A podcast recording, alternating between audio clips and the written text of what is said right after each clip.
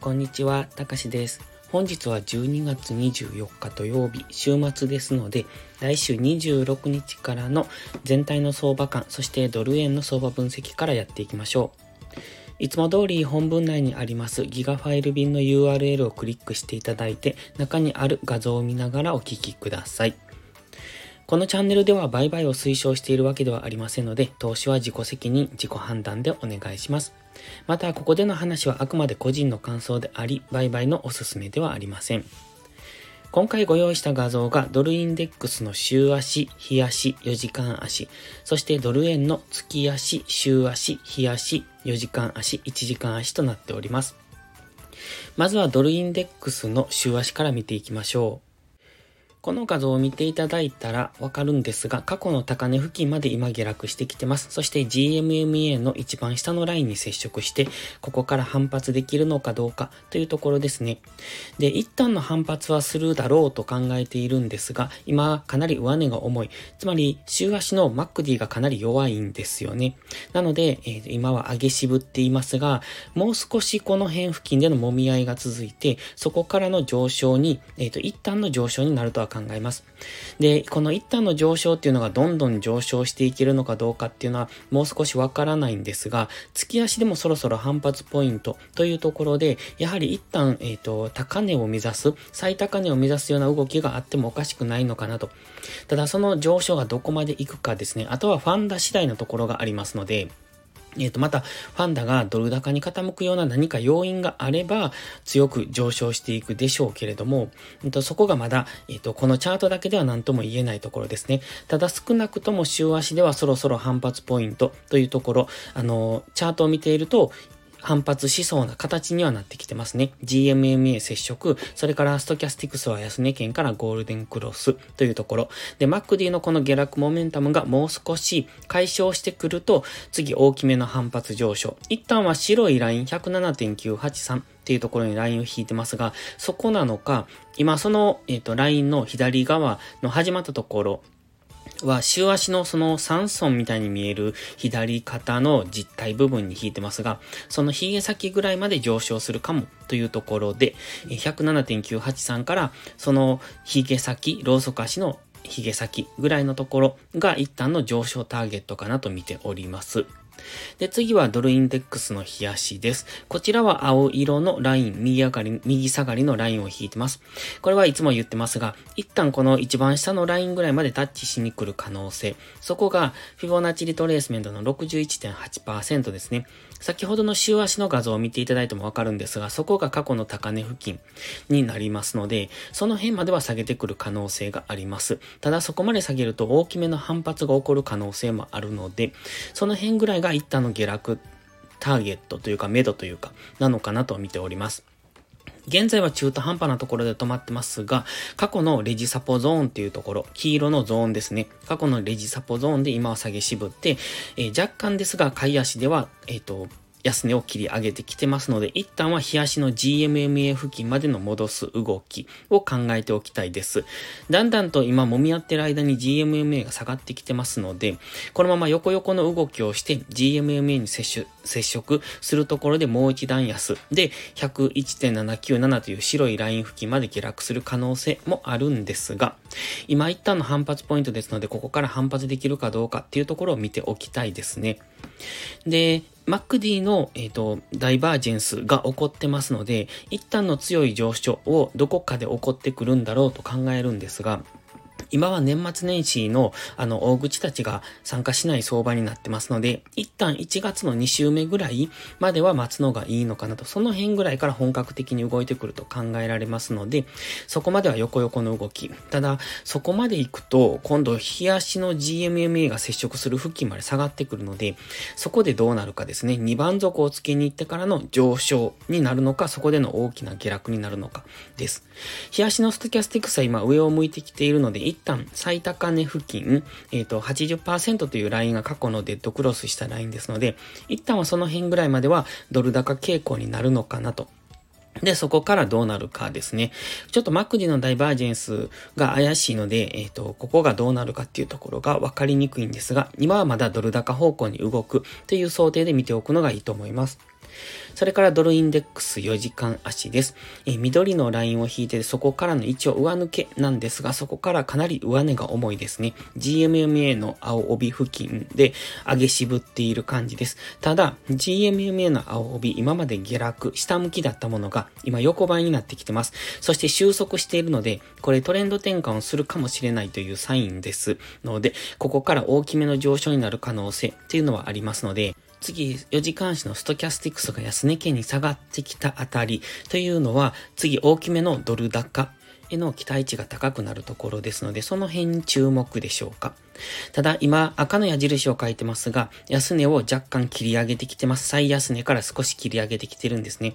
これを割ってくるような動きをすると、ちょっと怪しいですね。えー、先ほど、日足で言っていた、えっと、水色の右下がりのラインの下の一番下のラインまで下がっていく可能性も考えておきたいです。今はどちらに行くかがわからない。ただ、全体的なインジケーターの動きを見ていると、ドル高方向への優位性が高いので、ドルストレートに関しては下落方向を狙っていくのがいいと思います。で、ドル円は一応上昇なんですが、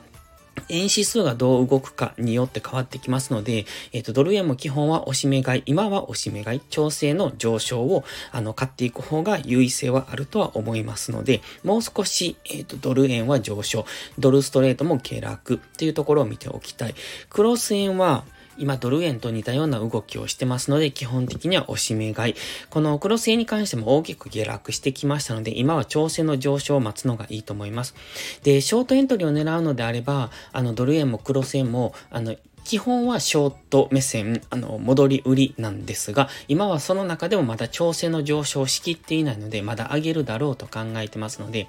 もし売りたいというのであれば短く売っていくのもありだと思います。ただ、あの、今まだ下落の圧力が強いので、上がったところは売られやすい試合ですが、えっ、ー、と、中期的にはまだ上昇すると考えているので、その短期的なショートですね、上昇したところで短期的に売られるっていう、その戻り売りを狙っていくのであれば短くく、あの、売っていくっていうのがいいと思います。では次はドル円の月足から見ていきましょう。こちらは大体ですので概要をつかめればというところですね。今月足赤いラインで反発して下落してきてます。で、えっ、と、どこまで下落するのかですが、グレーの、うん、23.6%っていうラインが GMMA の青帯付近に引いてますが、そこが123.210というラインです。そこが過去の高値なのもわかりますよね。この辺まで今戻してくる可能性があります。ただここまで下落するかどうかっていうのはわかりません。あくまで可能性ですので、えっと、下落するならそこまで下落する可能性は見ておくのがいいと思います。その辺付近で今度月足の GMMA にぶつかりますので、そこでの、えっ、と、プライスアクションに注目ですね。ですので今、この白のボックスを描いてますが、あと、画面の中央付近、画像の中央付近にある白のボックス、そして現在地がある白のボックスですね。その現在地の白のボックスの右端に縦ラインを引いてます。2023 10月2日と書いてますが、この辺まで10月ぐらい、来年の10月ぐらいまではドル円は方向感なくボックスの中で動くのかなというイメージです。ただボックスの中と言いましても、この影まで来るとかそういうイメージではないんですね。一旦の上昇をしていくと思いますので、あの、最終的には10月ぐらいまでは大きなレンジ。で、えっ、ー、と、方向感なく動いて、その、それ以降に次のトレンド、月足単位での大きなトレンドに入っていくのかなというイメージですので、もしかすると GMMA 付近まで戻してくる、あの下落する、123円ぐらいまで下落する可能性もあるんですが、そこまでいかずにもう一度150円を目指して上昇してそこでのレンジとか三角持ち合いとか、そういう動きになる可能性もあるので、その辺に注目ですね。ただ今、ファンダメンタルズ的には円高方向に行きやすいので、えっ、ー、と、基本的には戻り売りで攻める方がいいと思いますが、あの、どんどん下落するっていうイメージでもないんです。ので、ちょっとその辺も、うんと考慮しながら、だから、どんどん下落するのかもしれませんが、その下落したり上昇したりっていうのを繰り返す可能性っていうところを考えておきたいですね。それから注目なのが月足のマックディです。これは前にも喋ってますが、えー、月足の MacD の上昇モメンタムが消えかけてきてます。ここでストキャスティクスがゴールデンクロスしてくるともう一段上昇ということが考えられます。もう一段上昇っていうのはその152円を超えて上昇するというわけじゃなく、現在地付近から比較的大きめに、えー、上昇していくってことですね。なので今そろそろその MacD の上昇モメンタムが消えかけてきてますので、その辺は注目ですね。ここからえっ、と、ファンダメンタルズ的に何か変わる要素があれば大きく上昇する可能性があるので、今みんなが円高だと言っている時はちょっと注意が必要だと思います。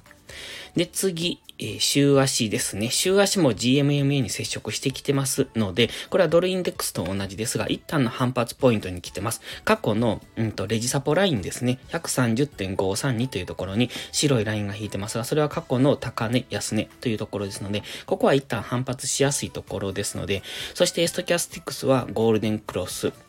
ただ、マクディが弱いので、今は上げ渋っているだけですので、このマクディがもう少し落ち着いてくると、ここから比較的大きめの上昇に向かうと思いますので、その辺は注意ですね。なので、どんどん、あの、下がっていくというイメージじゃないっていうのは、この辺の要素も含まれてますので、今は一旦の反発。ただ、売られやすい地合いなのは確かなんですが、やはり反発も起きやすいところに来ているので、今はマックディが、あの、週末のマックディが弱いので、ドル円かなり上値重いんですが、これがもう少し時間が経って、この辺付近で動けないようですと、次、値固めをしてそこからの大きめの上上昇になっていきますので、その辺も考慮しておいた方がいいと思います。では次は冷やしですね。こちらストキャスティクスのところに緑丸をしてますが、これ過去のゴールデンクロス2回のところを示してます。今ストキャスティクスは、あの、ちょっと上を向きかけてるんですが、やはりもう一段下まで下げてくるんじゃないのかなと考えてます。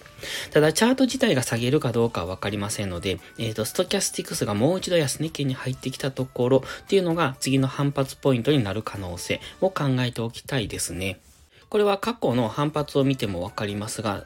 えっ、ー、と、ストキャスティクスが安値圏からゴールデンクロスするところは、チャート自体が比較的大きく上昇しているんですね。まあ大きくといっても値幅は知れてますが、今、週足の反発ポイントにもありますし、えっ、ー、と、日足は、ストキャスティクスがこの安値圏からゴールデンクロスすると、過去の動きを見ていても反発しそうなポイントにありますので、今は一旦反発を考えておくのがいいかもしれないです。もちろん、このまま下落、あの、続落するっていうこともありますので、えー、その場合は100えっ、と、20、6円とか7円とか、その辺が次のターゲットになってきますので、今ここから反発できるのか、それとももう一段下げてくるのか、というところを見ておくのがいいですね。今は上値が重いので何とも言いませんが、週足のマックディが解消してくると、大きめの上昇になる可能性。それから日足の GMMA に前回、えその付近から下落してきてますので、次日足の GMMA にぶつかるあたりっていうのは、再び意識されやすくなってくるので、そのの辺も注目ですね。逆に言うと、日足の GMMA 付近まで戻していく、もしくはこの辺、現在地付近でレンジになって日足の GMMA が追いついてくるのを待つ、みたいな動きをする可能性もあるので、だからここからどんどん下落するというイメージではなくって、一旦の上昇後の戻り売りっていうのを探っていくのがいいと思います。今かなり下落しきってますので、えっ、ー、と、ここからは戻り売りじゃなく一旦の上昇。ただ、その上昇も上値が重いので怖いんですが、戻り売りをするなら短く、ただ、押し目買いをするならしっかり引きつけてというところですね。そして4時間足です。4時間足今 GMM 付近に来てて、昨日もその辺付近まで上昇してちょっと反発の下落などを起こしてます。で、ストキャスティクスも高値圏からデッドクロス。マックではまだ強いので、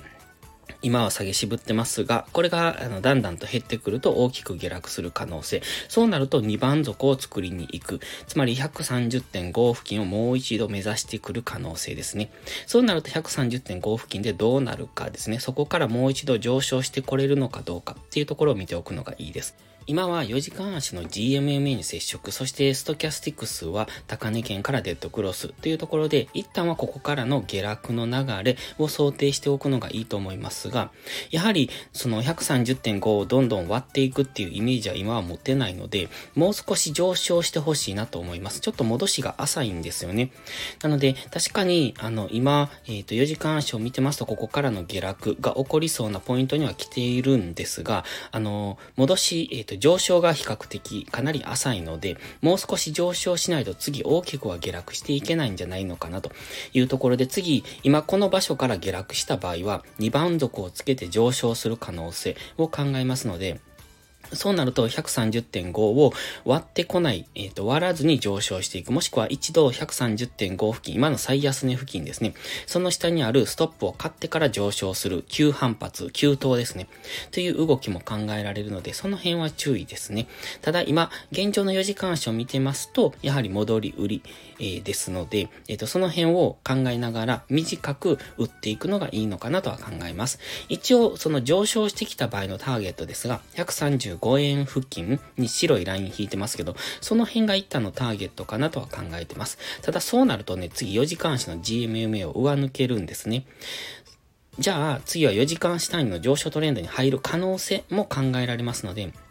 えっと、その辺も見ておくのがいいと思います。で、135円付近まで上昇してくると、オレンジのトレンドラインに接触しますので、その辺でまたどうなるかっていうところを見ておくのが良さそうですね。そして最後に1時間足です。黄色のラインを引いてました。これ昨日の、え、ー、と、夕方の動画で使ったものなんですが、えっ、ー、と、そこを上抜ける、あの、急騰しても次38.2%というフィボナッチラインがあるので、その辺からの下落になる可能性を喋ってたんですが、ちょうどそんな感じになりましたね。一度大きく上昇してそこからの今一旦の下落にはなってます。ただ、昨日お話ししていたのは、その38.2%の青いラインまで上昇した場合は次1時間足の GMMA を上抜けるので、その GMMA でサポートされれば大きく上昇、1時間足単位の上昇トレンド、つまりトレンド転換に入っていく、えー、可能性を考えてました。ただ MacD も怪しいので、ちょっと今そこが悩ましいところですね。現状は GMMA の上に乗せてきて GMMA にサポートされているようにも見えますが、今まだ GMMA の青帯は収束しているので、週明けここを下抜けてくる可能性もあります。ただ、もしここでサポートされるならば、もう一段高ですね。